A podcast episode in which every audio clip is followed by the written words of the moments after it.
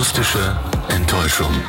Der mäßig bis durchschnittliche queer-feministische Podcast für zwischendurch. Mit Julia Bamberg und Julia Köhn. Hallo Julia Bamberg. Hallo Julia Köhn. Na, ich glaube, heute ist es eine der ersten Male, dass ich zuerst Hallo sage und nicht du. Normalerweise beginn- beginnst du immer das Gespräch. Ist das so? Ist mir eigentlich gar nicht aufgefallen. Ist mir schon aufgefallen. Aber Naja. vielleicht nur die letzten fünf Male oder so. naja, ich, ich warte immer eine Weile und wenn dann nichts passiert, dann sage ich halt Hallo. Ja, das so ganz am Anfang. So dieser Moment, wenn beide auf, darauf warten, dass der andere was sagt. Ja, und du springst halt dann nicht hier rein in diese Stille, sondern Aber heute wartest ist der ab. Tag. Heute ist der Tag, dass ich reinspringe und zwar in jedes einzelne deiner Worte. Mhm. Ähm, zum Glück sind wir aber heute auch nur, machen wir auch heute nur diesen, dieses kleine Intro. Ja, das stimmt. Denn eigentlich haben wir schon ein Gespräch aufgezeichnet. Mhm. Eine, eine viel, viel spannendere Podcast-Folge als das, was wir nur zu zweit liefern könnten. Wir haben nämlich einen weiteren Gast gehabt. Genau, wir haben eine Drag Queen interviewen dürfen, Dina aus Berlin. Und ähm, schon mal so ein, eine kleine Vorwarnung, dieser Podcast wird, ähm, ich sag mal, zu 90 Prozent auf Englisch sein. Wäre vielleicht sogar mehr als 90. Kommt drauf an, wie lang die Kommt drauf an, wie lang Intro und Outro werden. ja, das stimmt schon. ähm, wir gehen aber mal davon aus, wir haben eine halbe Stunde lang mit Dina gequatscht. Genau, und das haben wir tatsächlich komplett auf Englisch gemacht. Dina hat einen richtig schönen, breiten UK-Akzent. Ja, aus Irland kommt sie eigentlich. Ähm, in ihrem, äh, in ihrem Männerdasein äh, heißt sie Dean. Mhm. Sie nennt das im Podcast auch Boy Me, Mhm, genau.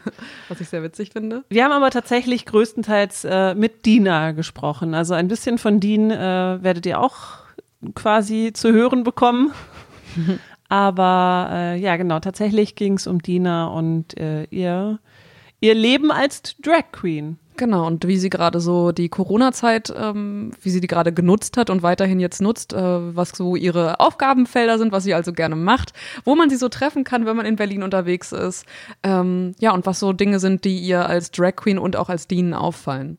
Ich würde sagen, ähm, wir übergeben das Wort äh, und äh, sagen Hello and welcome to our podcast, Dina. What a pleasure to talk to you. Yeah, well, why not? I was like, okay, so I just have to get like an hour. I have, I have to get ready an hour earlier. That's all, and that's okay to do. Not a big deal, you know. Even better than we Yeah. that, that we fit in your in your show. Very Yeah. good.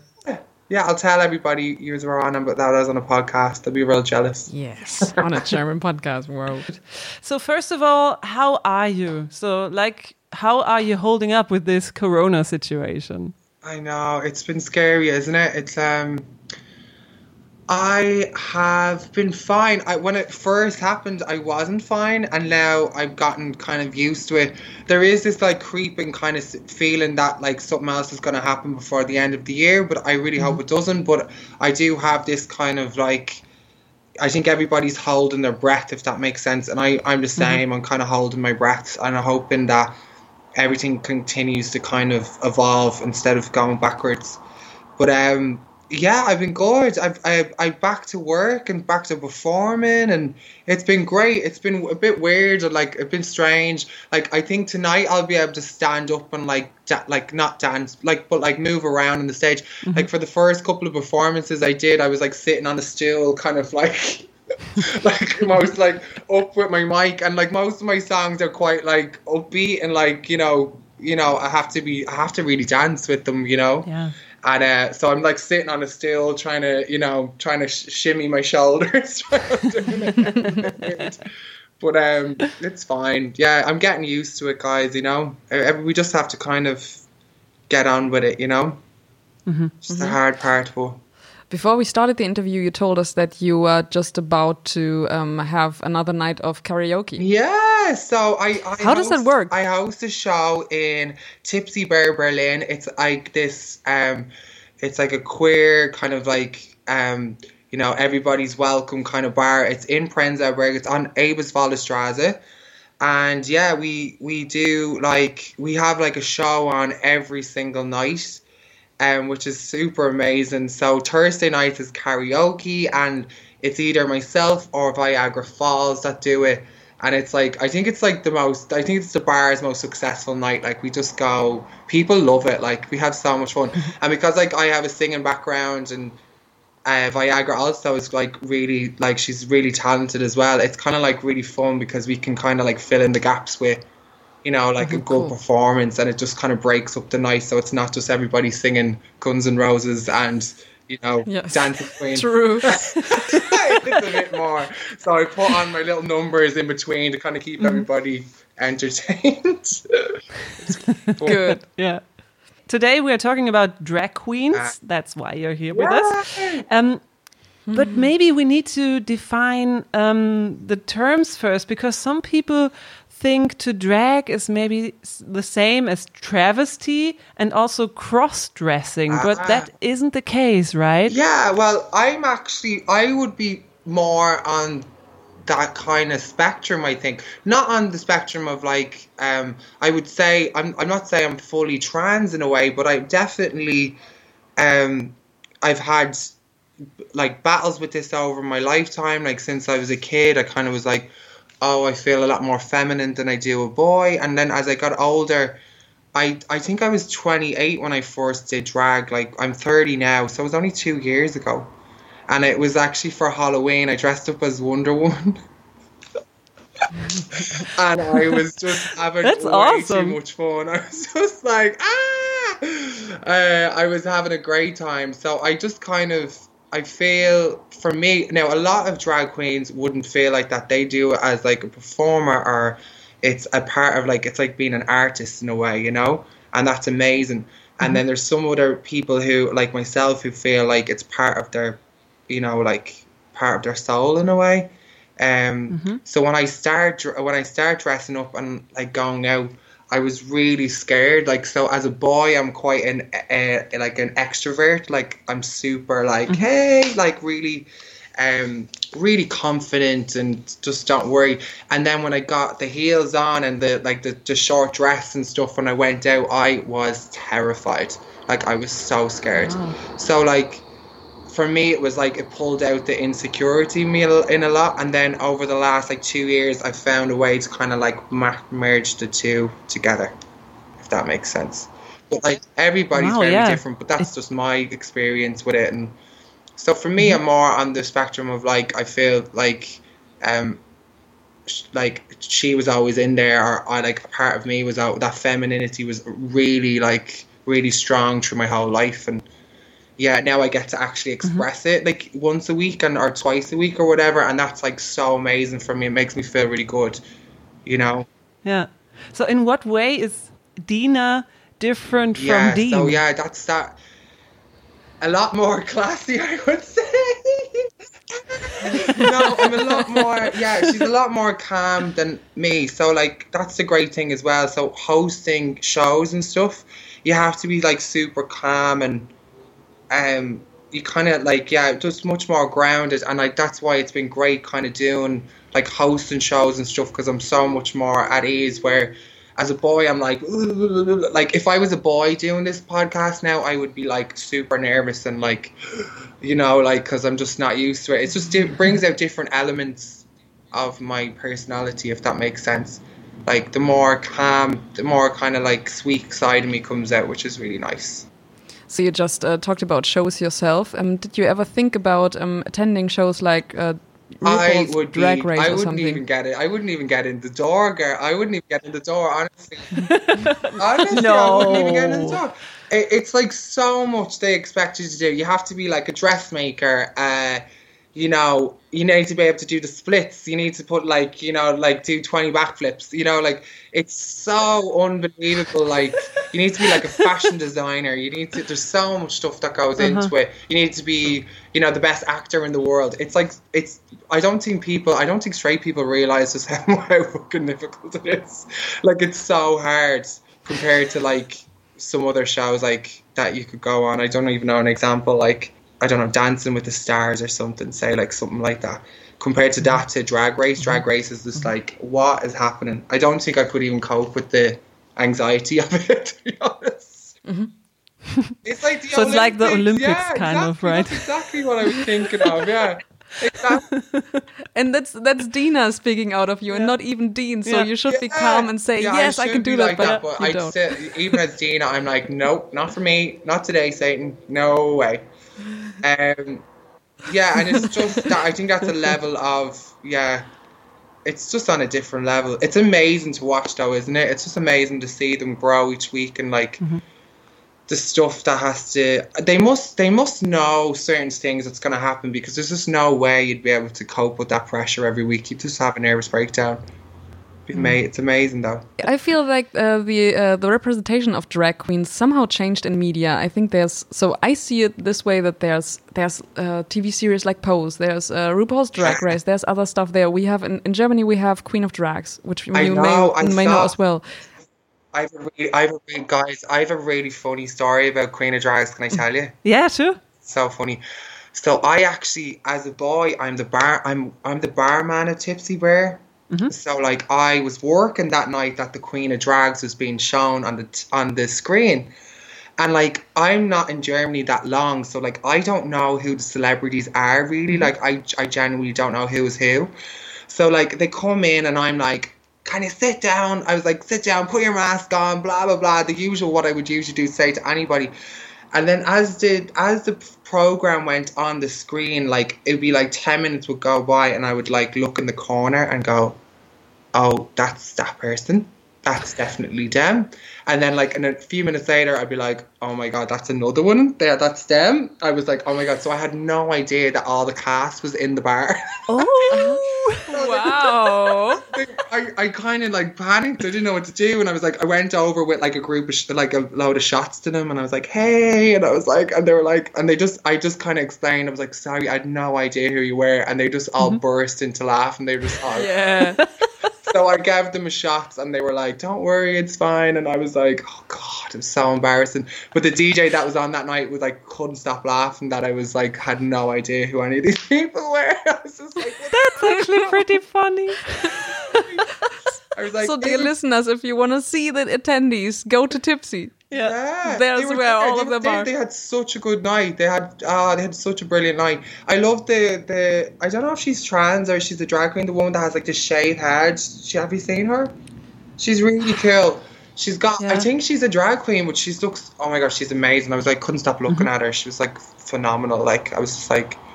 I was like, was that your real hair? I think it was actually her real hair. Like, died. So good. Do you think Dina has always been a part of you in some kind of way, like in your personality? Yeah. Or has she evolved over the last? Yeah, so I think I've few years. evolved during the way, so I'm not like on stage and like trembling and like able to actually speak to an audience. So I think I've evolved that way. But I remember from I remember being like five years old and like trying on my mammy's dresses, like you know. So that's like that's so mad. Or my mom like curling my eyelashes was like another memory. So I think she was always there. I, I, that part of mm-hmm. me was always there. And then as I got older, I think like I, I just put it into a closet for such a long time because my personal life just didn't really allow me to kind of do it, you know. And then mm-hmm. Like still, I'm from Ireland, so I'm from Dublin, and like Dublin's still pretty kind of like a closed-minded place. It's changed a lot in the last five years, but like when I was like 19, it was still quite a, you know, gay was being a big deal. You know, people would still kind of yeah so i kind of parked it and then when i was when i was in berlin and a really close friend of mine was like explaining to me that he was gender fluid and he was like we get dressed up sometime and i was like yeah sure and we did it the, for halloween at that time and then i realized it just opened up like pandora's box a little bit and then in the bar so when i start working the, in the bar the um my manager was like will you will you do karaoke? And I was like, yeah, of course I will. He goes, no, as as a girl. And I was like, I was like, he goes, I'll give you a hundred euro. I was like, great, yeah. What time? When? and he's, I was like, he was like, uh, okay, next Thursday. I was like, yeah, next Thursday it is. And that's how I just kind of fell into drag. It just kind of like happened that way. It's just crazy. huh Nice. That's Cool. a, that's crazy. Actually, it was like it was there all Yeah, of a it sudden, just kind of literally right. happened out of nowhere. Like I literally fell into it. Like I fell into shoes and off I went up the road. You know. So like it just kind of, and I remember being so scared, and now it's completely different. It's so funny how how mm-hmm. different I am now compared to then, and how much fun I have doing mm-hmm. it. You know. Yeah, great. Um, is there also a, a, a bad side being um, being a drag queen? Maybe something like this is an, a very expensive lifestyle yeah, or something. So like like you can wear the same dress twice maybe for my show, but I really don't. I try to like not do that. So can you imagine like every second week I have to buy like like a new dress, like new accessories, new makeup, new. So it is a very mm-hmm, expensive mm-hmm. like pastime. But now it's gotten to the point where I do have lots of different outfits, or I can re- like I reimagine different outfits that I've that I've worn. Like I bought this like a year ago. It's like this kind of um I don't know if you can see. It's this leather ah. kind of leather dress, and I had I've never worn it, yeah. and I have it about a year, and I never wore it, never wore it, and I was like, I'll just leave it there. So yeah, it just you kind of reimagine stuff. Yeah, and then just for me, because I'm quite feminine looking, it's it's it's always a little bit scary when I because the bar is only actually down the road from my house, so I only have to walk mm-hmm. around the corner. But it is quite scary. I I do I do um I do sympathise very much with um you know biological women and what they have to go through on a daily basis. I have been catcalled. Um, I have been you know whistled at. I've had all that, and that's kind of the most horrible part of it. It's kind of really disgusting, mm-hmm. and it's it's not fun, you know. Yeah. Um, and sometimes like I'll have to get somebody to walk me home, or you know I'll never. So it's all that. That's the kind of nasty side of it. That's really most parts. Awful, it's so funny. Yeah. Like there's a little Greek restaurant under my house, and like the amount of times like groups of lads are there, and they won't even like bat an eyelid that I'm walking past. It's amazing. It's only like one in like twenty that will be like an arse, you know, a dick, but like the rest of them are like super like man, it doesn't matter, you know. So that's great. There is hope out there, you know, it's not all bad. That means you don't go like out as a drag yeah. like alone.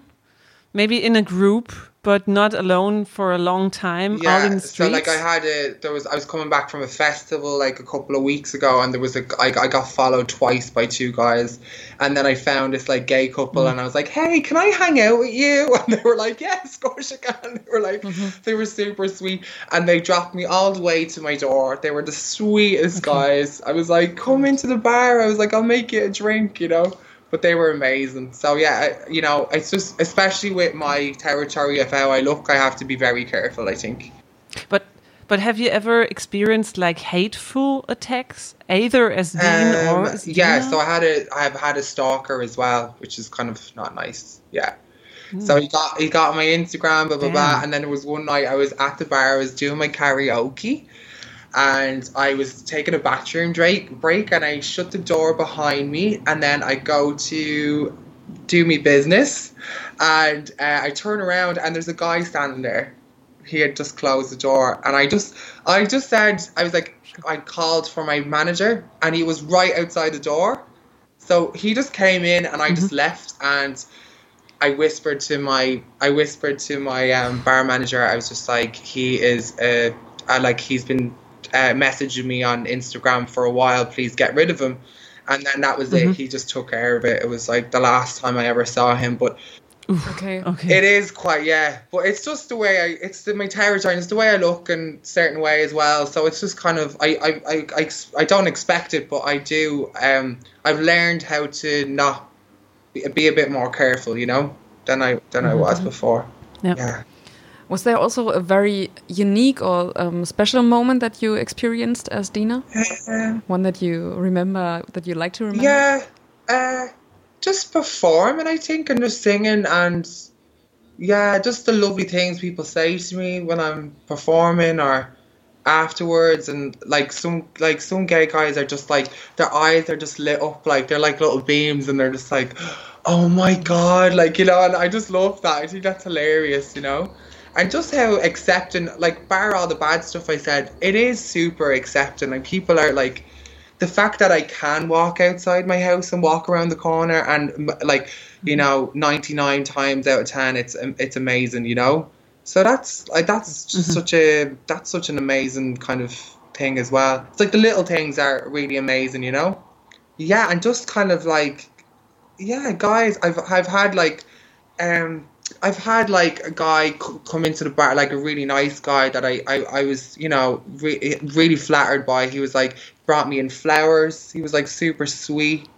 Yeah, and he was like, just thought it was gorgeous. And he met me as a boy as well, and he was like still kind of like really into me. And I was like, oh my god, this is so funny. Like this is just we're in 2020. Oh my god, look at this. Like so there is like Yes. that's such an amazing kind of um that's a, that's a ni- really amazing thing. The flowers were ridiculous though. They literally were like the size.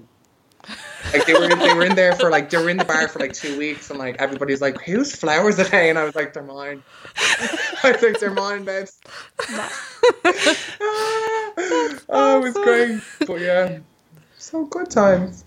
Um, do you also have an idol? Um, I love Katy Perry. You love Katy Ah, Perry. yeah. I've seen you've you've So I done. get to do Roar. um, You did Black Dark Dark, Horse. Horse. Horse, yeah. yeah. you did Dark Horse. I do Dark Horse, I do War. These are like these are like some like I kind of aesthetically look a little bit like her back in the day. You know, it's kind of fun. But uh, yeah, I really love I, I love her, and um, I've kind of like followed her music since I was like 17 So since like the start, since she released "I Kissed a Girl," That's so very cool. I love her, and um, yeah, I'm. It's like it's like a sibling. It's like like, like an older sister because like right now I'm a little bit disappointed with the newest album. yeah, me too. Me too. I understand, you know, like I, I don't I don't mind so much. I still know all the words of it and I'm still listening to it. It's just I wanted to take a little break mm-hmm. now and just kind of think about things mm-hmm. and, you know, just take a take a moment away and just just to chill and then come back Yes. rejuvenated and yeah, bring us fireworks. 2.0, Yes. you know. Exactly That's what I I'm thought. for, yeah, Yeah. You know? Yeah.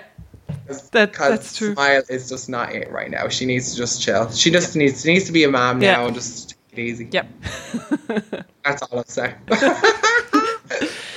Maybe a little private question. Um, do your do your parents know that you drag? Yeah. Um, my sister and my brothers do. Um, I've yeah, I've had I've had like when my early life was quite a little bit not tragic, but it it was quite difficult. I was raised by my grandparents, um, who are sadly no longer with us. Um, my my mother is sadly no longer with us, and my father was somebody I never knew. So I've had a lot of um, tragic tragedy in my in my life, I suppose. But um, the way I look at it is, I was kind of raised by my grandmother up until I was like seventeen, and she was just the most amazing woman.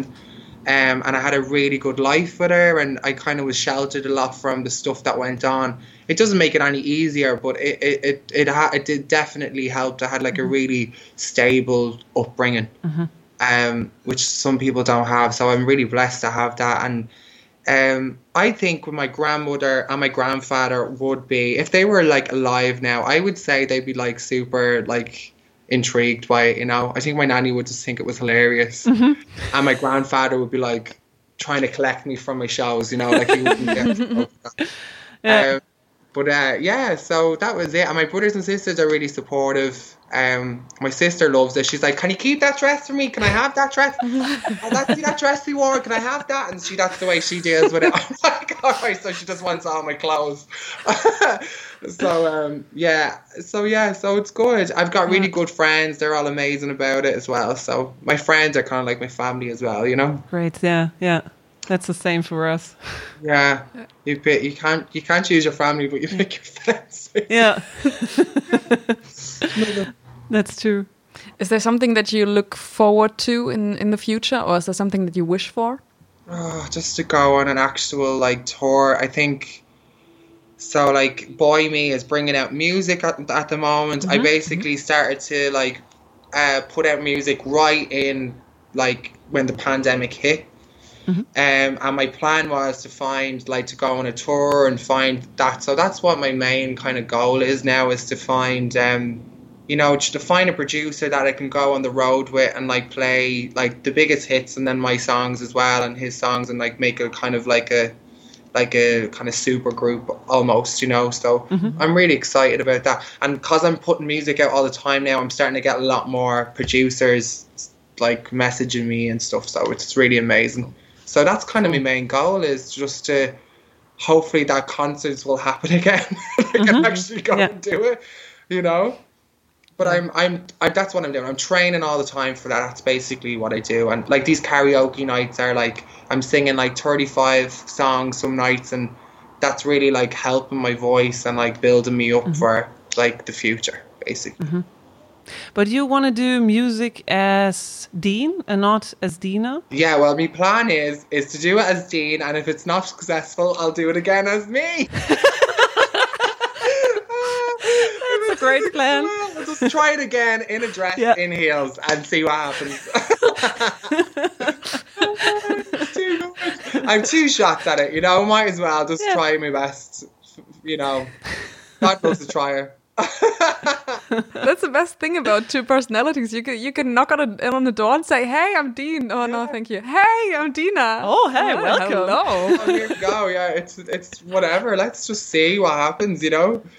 Um, yeah, because even I perform the song. Like I'll sing, I'll sing my the, my newest song out. It's called Morning, and I'll sing that mm-hmm. later on. And I, like the way I sing it is kind of differently when I'm like this than I am when I'm a boy. It's really funny. So it, mm-hmm. it's kind of funny seeing the two the difference in the the way I perform it. You know, mm-hmm. it's totally different. What's the song about? Morning is oh god, this is kind of yeah, it is kind of personal in a way. Um, so I like writing music from the heart. Like it, it will always be like a really like not a serious matter, but something that I actually like, something that I went through.